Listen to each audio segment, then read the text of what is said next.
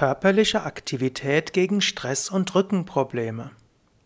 Hallo und herzlich willkommen zur 39. Ausgabe des Rückenschmerzen AD Podcast, des Podcasts rund um das Thema Rückenschmerzen und wie du ihnen vorbeugen kannst, wie du sie überwinden kannst. Mein Name ist Sukadev Bretz von www.yoga-vidya.de. Wir sind ja gerade an der Reihe Stress und Rückenprobleme. Und ich hatte schon immer gesagt, viele Rückenprobleme hängen auch mit Stress zusammen. Die Stressreaktion ist die natürliche und sinnvolle Reaktion des Körpers auf wahrgenommene Gefahr. Das Wort Stress heißt ja ursprünglich auch einfach betonen und äh, sich auf etwas konzentrieren. Im Englischen war der Ausdruck to stress something heißt etwas betonen, äh, etwas oder äh, sich auf etwas konzentrieren. Gut, und aus diesem englischen Wort hat dann ja der Hans Selye die Stresstheorie entwickelt. Und so ist heute Stress eine geistige Anspannung, eine körperliche Anspannung. Die Stressreaktion hängt zusammen mit dem Fluchtkampfmechanismus. Die Flucht, der Fluchtkampfmechanismus, die Flight-Fight-Mechanism ist ein Reflex, also eine angeborene Fähigkeit des Organismus, die schon die Echsen haben. Also nicht nur der Mensch hat das. Und dieser besagt, nimmt der Organismus eine Gefahr wahr, dann hat er die Wahl zwischen Flucht und Kampf. Heute weiß man, der Organismus hat nicht nur die Wahl zwischen Flucht und Kampf, sondern auch Todstellen. Also nimmt der Organismus eine Gefahr wahr, dann hat er die Wahl zwischen Flucht, Kampf oder Todstellen. Also angenommen, du, du wärst in grauer Vorzeit irgendwo auf der Savanne und da kommt in der Nähe irgendein Raubtier vorbei, dann kannst du entweder fliehen, also abhauen, wegrennen, du kannst kämpfen, deine Keule nehmen und dann losrennen, oder du kannst dich totstellen und hoffen, die Gefahr geht vorbei. Für Flucht und Kampf braucht der Körper sofort Energie. Dazu wird Adrenalin ausgeschüttet, wird der Sympathikus aktiviert, der Herzschlag wird beschleunigt, die Schweißabsonderung in Gang gesetzt, die Muskeln angespannt. Es geschieht noch eine ganze Menge mehr. Aber jedenfalls, der Organismus ist bereit für Fliehen oder Kämpfen, die Aufmerksamkeit wird fokussiert und alles ist angespannt.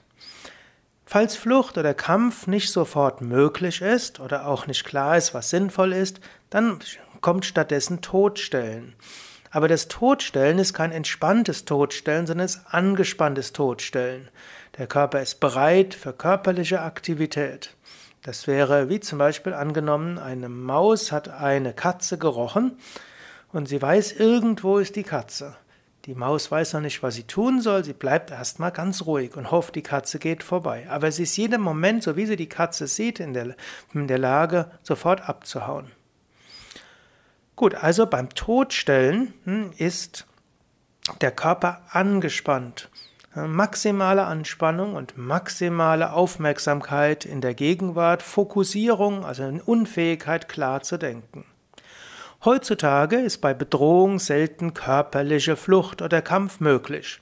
Also, wenn dein Chef sagt, kommen Sie doch mal eine halbe Stunde vorbei, ich muss Ihnen was Wichtiges sagen, hm, dann kannst du weder fliehen noch kämpfen. Oder angenommen, ein Kunde sagt, was Sie die letzte Woche mir geliefert haben, das ist unmöglich. Du kannst jetzt auch nicht fliehen oder kämpfen. Oder angenommen, du kriegst einen blauen Brief von der Schule für deinen Sohn, da kannst du jetzt auch weder fliehen noch kämpfen. Also erstarrt der Organismus in der Todstellreaktion. Aber Todstellreaktion heißt angespannter Körper und eben auch angespannte Rückenmuskeln. Der Organismus verbleibt so lange in der Todstellreaktion, bis Entwarnungssignal kommt. Entwarnungssignal kommt entweder durch ein Tiefenentspannungsverfahren, durch eine Art Feier oder, dem, oder indem man dem Organismus symbolisiert, vorbei die Anspannung, oder durch körperliche Aktivität, durch Lachen, durch Lächeln oder ein anderes Entwarnungssignal. Ja, eine Möglichkeit der Entwarnung ist körperliche Aktivität, zum Beispiel Wandern, Fahrradfahren, Joggen, Schwimmen, Walking, Nordic Walken oder eben Yoga, insbesondere ein Yoga, der auch körperliche Aktivität beinhaltet. Wer regelmäßig körperlich aktiv ist, hat weniger Rückenprobleme. Der Körper bleibt nicht in der angespannten Todstellreaktion mit Rückenmuskelverkrampfung stecken, die ja dann zu Rückenproblemen führt. Daher mein Tipp, jeden Tag körperliche Aktivität üben. Das muss nicht so viel sein. Jeden Tag mindestens ein paar Minuten flott wandern, flott Fahrrad fahren, joggen, schwimmen, walken, Nordic Walking oder eben auch Treppenstufen gehen. Ich zum Beispiel habe den großen Vorteil, ich wohne im siebten Stock. Ich nehme fast nie den Aufzug. Hm? Ich nehme den Aufzug nur dann, wenn ich wirklich schwer zu tragen habe. Und dann, aber normalerweise gehe ich, weil ich ja auch dort äh, wirke und äh, wo ich wohne, sechs, sieben Mal am Tag die Treppen hoch und runter. Gut, manchmal sind es auch nur drei oder viermal. Aber ich gehe immer hoch und ich gehe runter. Und das ist eine wunderbare Weise, um den Organismus zu fordern und das hilft immer, Stress abzubauen. Oder du kannst auf der Stelle hin und her hüpfen. Auch das geht. Hm, du kannst Kniebeugen machen.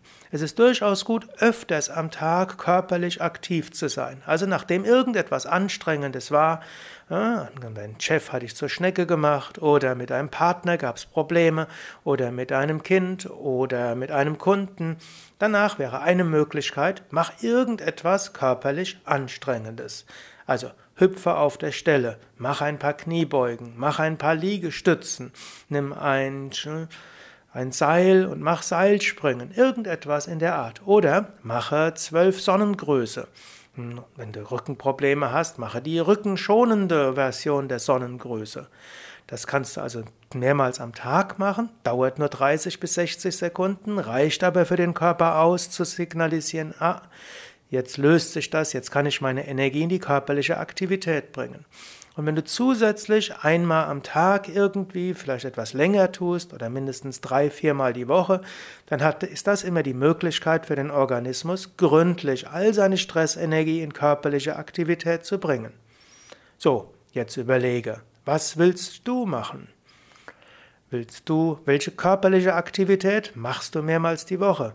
Mach Yoga empfehle ich natürlich besonders, aber es kann ja auch ergänzt sein durch flott Wandern, Fahrradfahren, Joggen, Schwimmen, Walking, Nordic Walking. Oder welche körperliche Aktivität willst du direkt nach einem Stress tun? Es gibt natürlich auch noch andere Möglichkeiten, dem Körper zu signalisieren, Stress ist vorbei, darüber spreche ich das nächste Mal. Aber eben eine Möglichkeit ist durchaus, körperlich aktiv zu sein.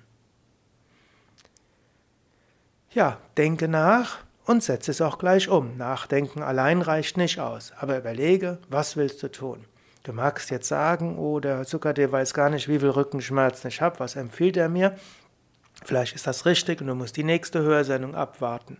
Bei Fleisch kannst du überlegen, was ist vielleicht doch möglich? Dein Organismus braucht eigentlich körperliche Aktivität, nachdem er gestresst war. Alles Gute, bis zum nächsten Mal. Mein Name ist Sukadev Bretz. Das war eine Ausgabe des Rückenschmerzen AD Podcasts, des Podcasts rund um Überwindung und Vorbeugung von Rückenschmerzen. Mehr Informationen zu finden auf www.yoga-vidya.de. Da findest du übrigens auch umfangreiche Artikel über Stress, über Umgang mit Stress, Tiefenentspannungstechniken, Rücken-Yoga, Rücken-Yoga-Übungen. Du findest die Adressen von Yoga-Zentren, Yoga-Schulen und natürlich auch die Adressen der Yoga Vidya Seminarhäuser, wo du mal ein Wochenendseminar oder Yoga-Ferien mitmachen kannst, um wirklich gründlich zu entspannen, loszulassen und so sehr effektiv deinen Rückenschmerzen vorbeugen. Insbesondere die stressinduzierte Rückenschmerzen können durch Yoga sehr effektiv überwunden werden.